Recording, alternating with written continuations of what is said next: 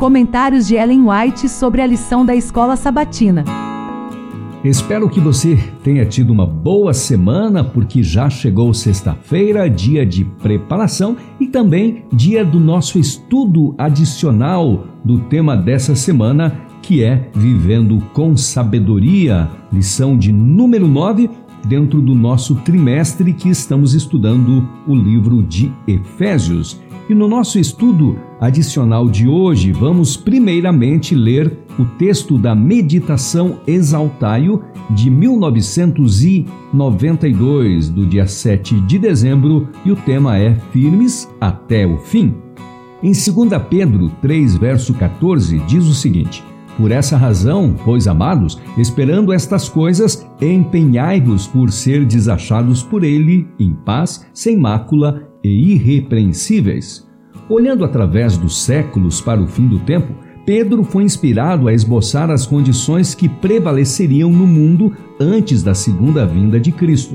Nos últimos dias virão escarnecedores, escreveu, andando segundo as suas próprias concupiscências e dizendo: Onde está a promessa da sua vinda? Porque desde que os pais dormiram, todas as coisas permanecem como desde o princípio da criação, segundo Pedro 3, versos 3 e 4.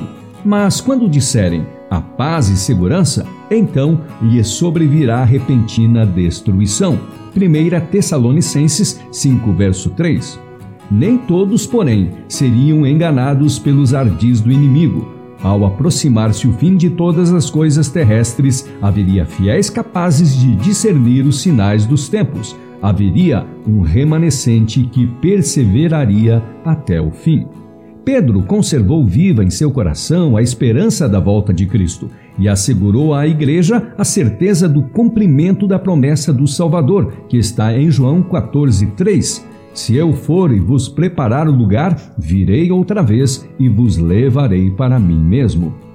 Aos provados e fiéis, a vinda de Cristo poderia parecer estar sendo demasiado dilatada, mas o apóstolo assegurou-lhes: o Senhor não retarda a sua promessa, ainda que alguns tenham por tardia, mas é longânimo para convosco, não querendo que alguns se percam, senão que todos venham a arrepender-se. Mas o dia do Senhor virá como o ladrão de noite, no qual os céus passarão com grande estrondo, e os elementos, ardendo, se desfarão, e a terra e as obras que nela há se queimarão.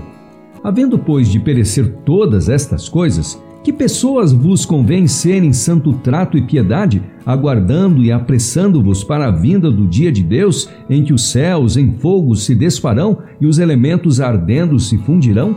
Mas nós, segundo a sua promessa, aguardamos novos céus e nova terra em que habita a justiça. Em 2 Pedro 3, dos versos 9 a 18, lemos: Pelo que, amados, aguardando estas coisas, procurai que dele sejais achados imaculados e irrepreensíveis em paz, e tendo por salvação a longanimidade de vosso Senhor, como também o nosso amado irmão Paulo vos escreveu, segundo a sabedoria que lhe foi dada. Vós, portanto, amados, sabendo isto de antemão, guardai-vos de que, pelo engano dos homens abomináveis, sejais juntamente arrebatados e descaiais da vossa firmeza. Antes, crescei na graça e conhecimento de nosso Senhor e Salvador, Jesus Cristo.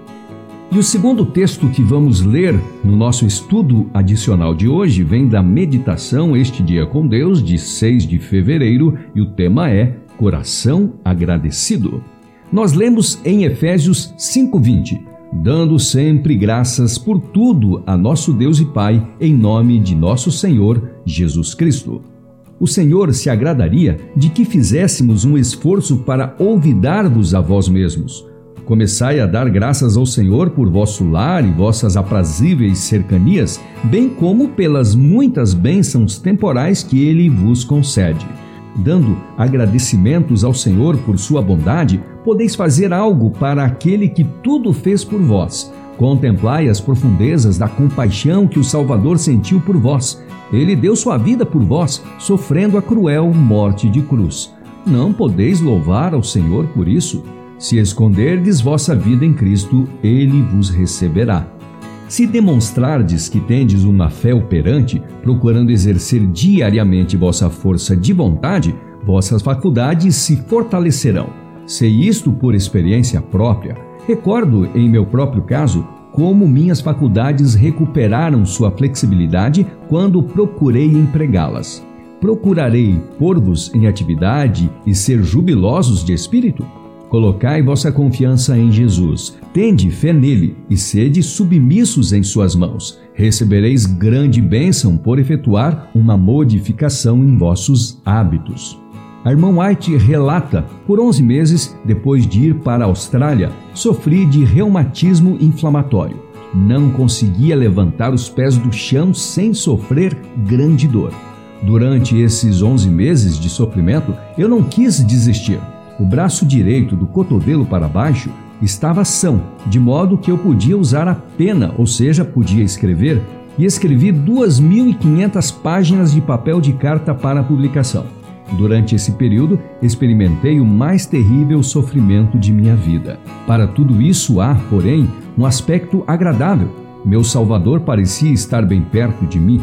Senti sua sagrada presença em meu coração e fiquei muito grata. Esses meses de sofrimento foram os meses mais ditosos de minha vida. Em virtude do companheirismo de meu Salvador, seu amor encheu-me o coração. No decorrer de toda a minha enfermidade, seu amor, sua terna compaixão era o meu conforto. Olhai para Jesus, vosso compassivo e amoroso Salvador. Se lançardes vossa alma desamparada sobre Cristo, ele trará alegria e paz à vossa alma seja a vossa coroa de regozijo, vosso grandíssimo galardão. E assim foi o nosso estudo adicional desta sexta-feira, dia 25 de agosto. O tema que estudamos nessa semana foi Vivendo com Sabedoria. E na lição 10, olha só, o tema principal será Maridos e Esposas Juntos na Cruz. Que tema interessante! Desde já quero desejar a você um bom sábado, que Deus esteja junto de você, de sua família e espero você então amanhã para mais um estudo da lição da escola sabatina.